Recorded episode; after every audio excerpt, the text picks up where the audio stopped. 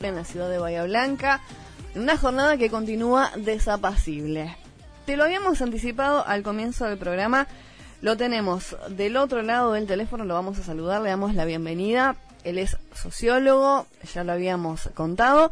Se trata de Fernando Troilo, para hablar un poquito de su libro que se publicó hace muy pero muy poquito tiempo que se llama Cercio, competencias para el desarrollo efectivo. ¿Cómo estás Fernando? Buenos días, buenas tardes, gracias por atendernos.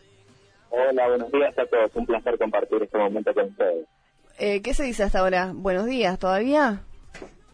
Sí, podríamos decir, sí, bueno, en realidad deberíamos decir buenas tardes, ya pasaron las 12, ¿no? sí, sí, sí, exactamente.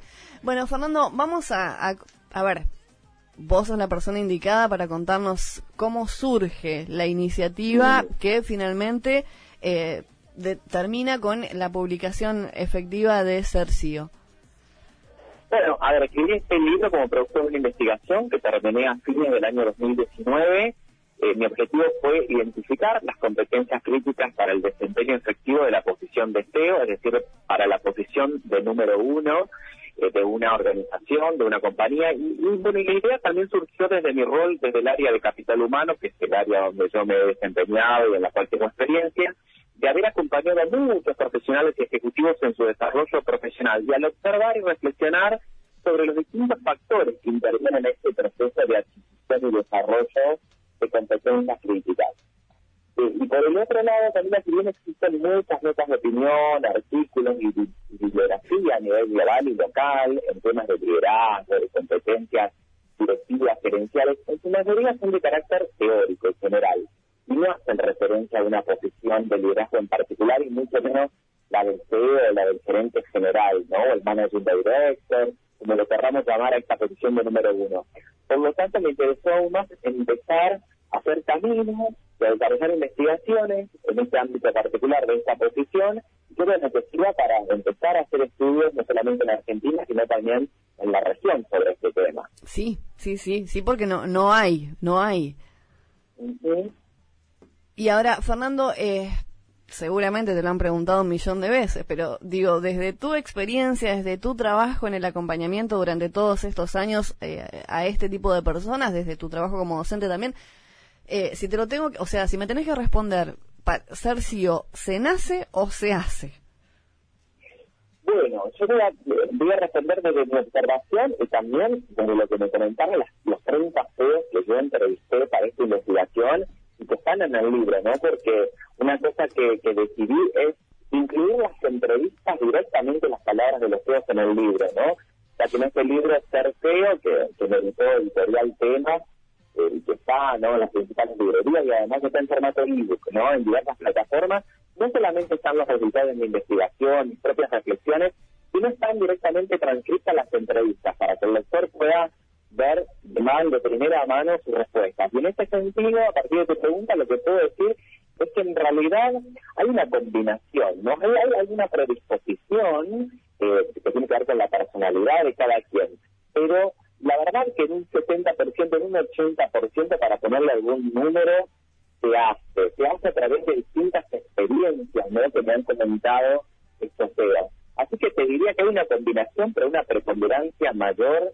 en el que hace, ¿no? En el ponerle mucho esfuerzo, mucha energía y mucho foco en la autogestión de carrera. Claro, eso te iba a decir, porque se hace, pero ¿dónde se hace? Porque digamos, no tenemos una, una a ver, eh, académicamente no hay algo eh, de manera exclusiva que esté enfocado en eso. No, no, y de hecho, yo les hacía una pregunta en la por su carrera de base.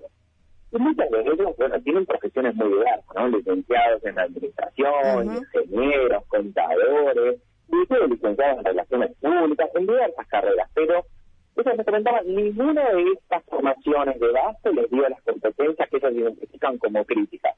¿Y dónde las adquirieron? Bueno, en su mayoría la respuesta es a través de la experiencia. No hay nada que reemplace la experiencia, pero con una cuota muy especial, que es la actitud. Por eso digo que hay una combinación entre el SENACE y el SEACE, porque por un lado es aprovechar la experiencia. Pero para aprovechar la, experiencia hay que tener una actitud de querer extraer aprendizaje, de no ver las experiencias que tal vez son en principio difíciles o que eh, requieren muchísimo esfuerzo como una amenaza, sino por el contrario, como una experiencia de donde estos tíos le sacaron provecho para aprender, por ejemplo, capacidad de resiliencia, para aprender, por ejemplo, la competencia de flexibilidad y adaptación al cambio. Entonces tiene que ver también con aprovechar las experiencias, pero con una actitud positiva, abierta a aprender aún de las situaciones más difíciles, porque cuando yo le preguntaba, bueno, pero ¿cuáles son esas experiencias que mayormente desarrollaron tus competencias críticas para ser efectivos en esa posición de número uno? Y la verdad que eran las experiencias más difíciles. Y, también las experiencias, en el caso de estos CEOs, de filiales argentinas de compañías multinacionales, hacían referencia a las experiencias donde han tenido la oportunidad de trabajar con personas diversas. Esto es una cuestión muy importante, ¿no? Entonces, eh, son, son personas que no han buscado siempre trabajar con las personas que le han quedado más cómodas, o con las personas de una misma cultura, o de un mismo lugar. Son personas que han buscado trabajar en proyectos con personas diversas, culturalmente, con diversidad de edad, con diversidad de todo tipo, y eso hace que también nuestros dominios, nuestras habilidades se expandan mucho más.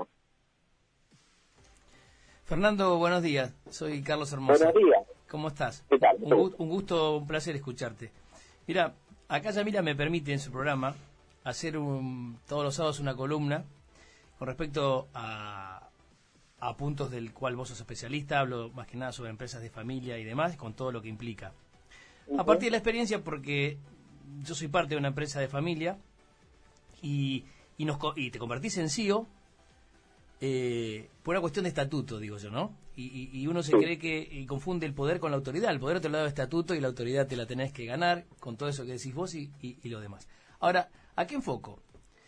Los CEOs, que por lo general son jefes de familia que pusieron la empresa, en la mayoría de los casos, pasa que son sus principales saboteadores inconscientes en una empresa. ¿Cómo manejas esa situación cuando hablaste con CEOs de empresas familiares que han crecido? ¿Cómo fueron manejando el traspaso a los hijos y todo e, ese tema que, si bien nosotros lo tocamos a partir de gente de gente que, leemos, gente como vos, vos que estás en la primera línea, ¿cómo, cómo lo viste? ¿Cómo manejan eso? ¿Cómo se manejaría para que funcione? Bueno, mira, yo lo que te voy a contestar, en principio este libro eh, reúne una muestra, se llama una muestra de tipo, porque todas las personas reúnen la misma característica, que son, número uno, CEOs de filiales argentinas de compañías multinacionales. Por lo tanto, en esta investigación, para formar una muestra pareja y poder aportar resultados eh, válidos, eh, no incluía otro tipo de cero. Y, así que, eh, por supuesto que me quedan muchísimas ganas y abro acá una puerta para que a partir de este primer estudio que se hace en Argentina empírico, se puedan iniciar, por ejemplo, con el número uno CEOs de compañías nacionales, de empresas familiares. Pero a partir de tu pregunta, ¿no? ¿Cómo se hace? Y eso te lo respondo de, haber visto empresas de familia que lo han logrado. como vos bien decís, eh, hay una cuestión emocional y de sangre que es lo que caracteriza, las empresas de familia y no necesariamente el sucesor de sangre familiar tiene las competencias ¿no? para asumir posiciones de liderazgo. Acá como hacen, y en realidad hay mucho de, de, la actitud de un número uno que en algún momento en una empresa de familia observa que es necesario profesionalizar, observa que es necesario cambiar para poder hacer que la empresa sobreviva a futuro, ¿no? Entonces, ahí lo que yo espero es que las compañías de familia que logran hacer una sucesión y, darle eh, largo plazo a la empresa y no que se termine con alguna generación, se dan cuenta que la sangre de la familia no viene acompañada necesariamente con las competencias. Pero bueno, algunas compañías, como vos sabrás, familiares, alguna, algún, algún hijo, algún miembro de la familia cobra conciencia de esto por, por su formación, por su visión, o inclusive el generador, en algunos casos de esas empresas, hay algunos que toman esta conciencia, observan a otras empresas que no han podido sobrevivir justamente por atarse solamente al lazo familiar y toman esa decisión de buscar en el mercado, de abrirse, de solicitar ayuda consultiva y bueno, siempre hay alguna persona dentro de la organización con suficientemente poder de decisión Haití para eh, tratar de romper y, con la tradición de colocar a las personas de la familia en posiciones de decisión, ¿no? Que no siempre es lo más sano. No, por lo general, eh, casi siempre es lo menos sano. Eh, pero bueno, bueno, eh, nos da mucho, mucho eh, placer escuchar lo que decís porque en, cierto modo lo que de alguna manera venimos sábado a sábado diciendo esto esto de, cómo profesionalizar la empresa, cómo manejarse. Decimos que los hijos se reciben de hijo el día que nacieron, pero no eso no nos habilita a, manejar la empresa. y es tal cual lo decís vos, con todo lo que implica, ¿no? Tiene sus bemoles, o sea que eh, más allá de tu libro, lo voy a, leer, por supuesto. Eh, me gustaría también saber si un día empezás con el, con el proyecto de empresa de familia para saber, ¿sabes qué? Da mucha pena cuando hablábamos de, estadísticas, que no son más que eso de estadísticas, pero, pero cuando hablas de empresas de familia van directamente al corazón. Que una de cada tres empresas no llega a la segunda y una de cada diez no llega a la tercera generación. Cuando vos, seguramente 10 de 10 empezaron con una ilusión de ver a sus tataranietos en, en, la empresa. Bueno, y hay algo interesante en lo que decís, porque y de aspiración y de, de vocación personal, no necesariamente el deseo y esa ilusión y esa vocación que tuvo esa primera generación que fundó la compañía, no necesariamente la va a tener el hijo, la va a tener un nieto, la va a tener una segunda, una tercera, una cuarta generación, ¿no? Es entender también que las aspiraciones y los intereses de desarrollo de carrera pueden ser diversos. Y eso no quiere decir que la empresa se tenga que extinguir.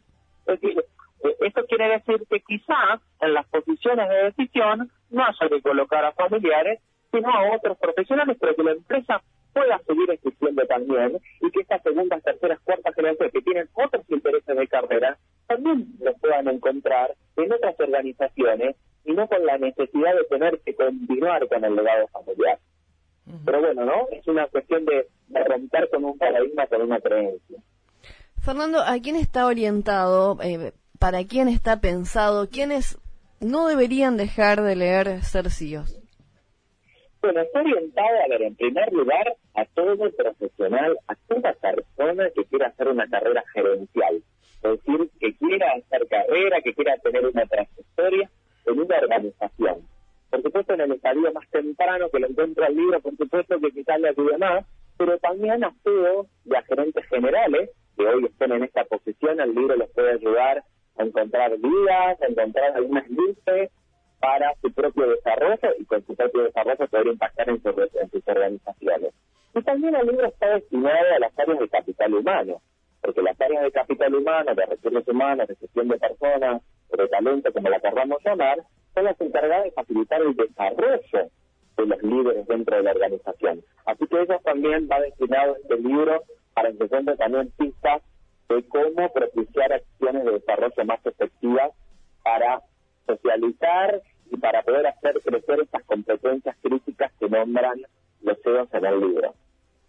¿Cuánto tiempo te llevó todo el proceso? Digo, desde que comenzaste a gestar la idea hasta que finalmente lo viste plasmado, ya editado y demás. ¿Cuánto tiempo transcurrió? Bueno, más o menos aproximadamente dos años. Y digo dos años porque estuve todo un año entero haciendo las 30 entrevistas, ¿no? Pensemos que son CEOs número uno de compañías multinacionales, pero tienen su agenda eh, muy compleja porque eso caracteriza a la posición eso lo hice pre-pandemia, lo, lo, decidí hacer de manera presencial, así que combinar agenda y acercarme al despacho, a las oficinas de cada uno de estos 30 CEOs, me demandó un año de coordinación y aproximadamente otro año anterior que había buscado bibliografía, antecedentes, porque encontré que previo a este estudio que yo hice hay otros siete estudios, cinco estudios de este tipo que se hicieron en Estados Unidos, uno en Australia y otro en India.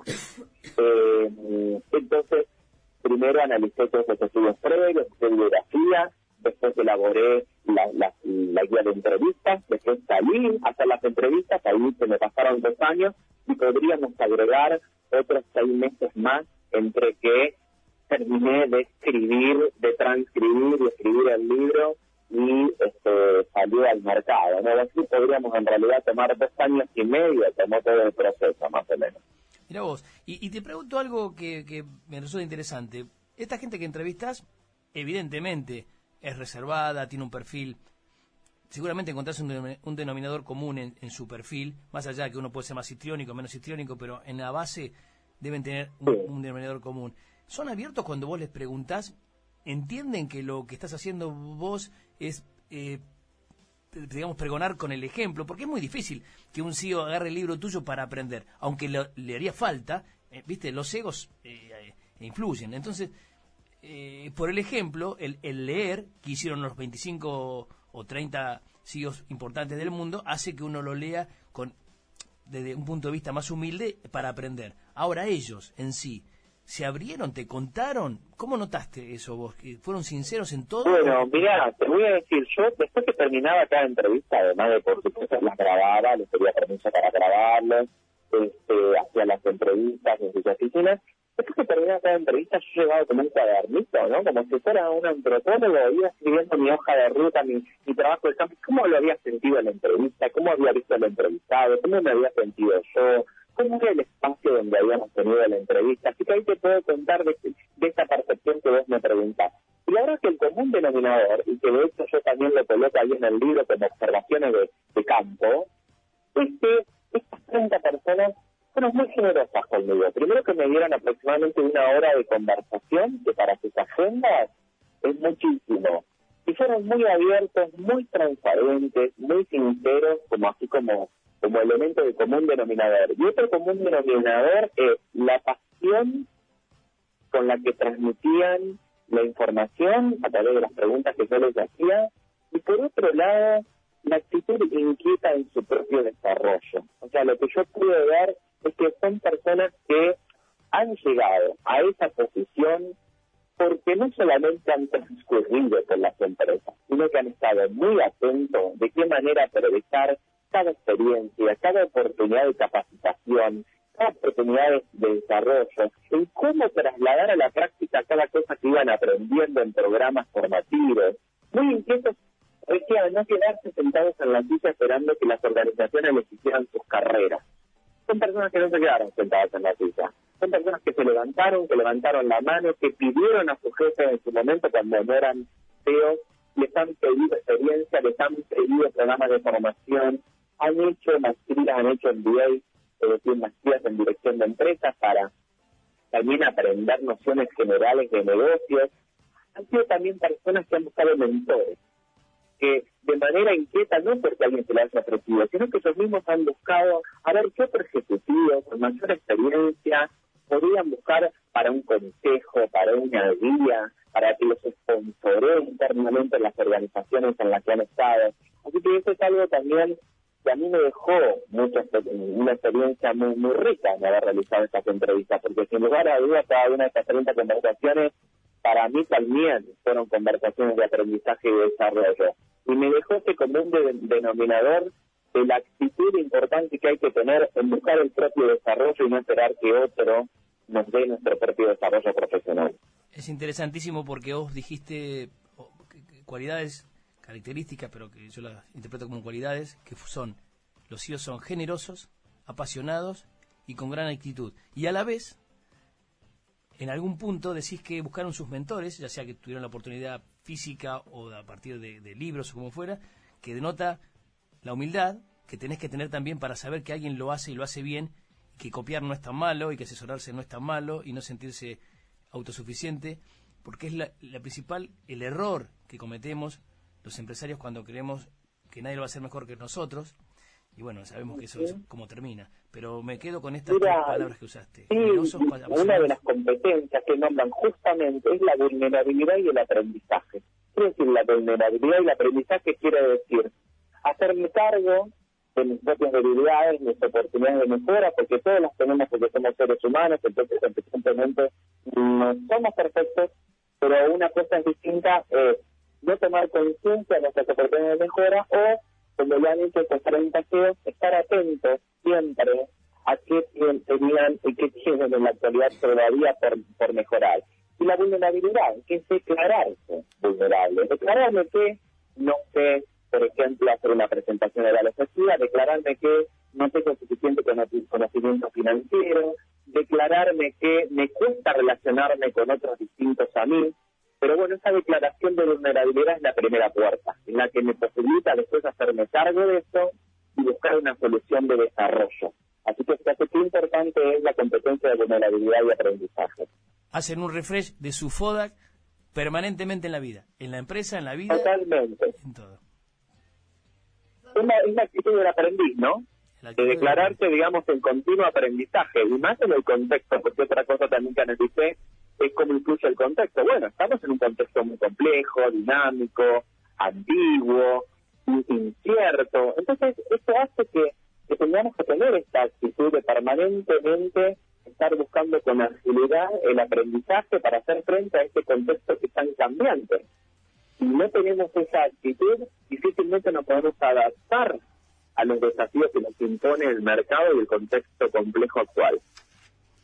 Fernando, eh, la última de mi parte, eh, continuando con esto que vos decís del aprendizaje, para que todos de alguna manera podamos seguir aprendiendo un poquito más, ¿dónde podemos encontrar hoy tu libro?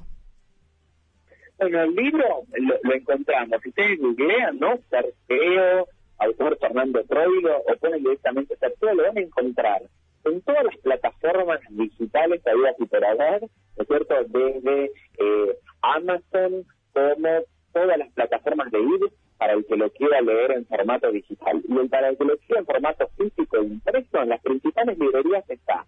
Y si no, a través de las plataformas de e-commerce como Mercado Libre o tantas otras, o mismo las librerías que tienen servicio de envío, se puede comprar por allí y se realiza el envío, o directamente en la editorial, buscan editorialtemas.com y allí también ellos tienen el servicio de compra del libro en formato físico y en formato digital.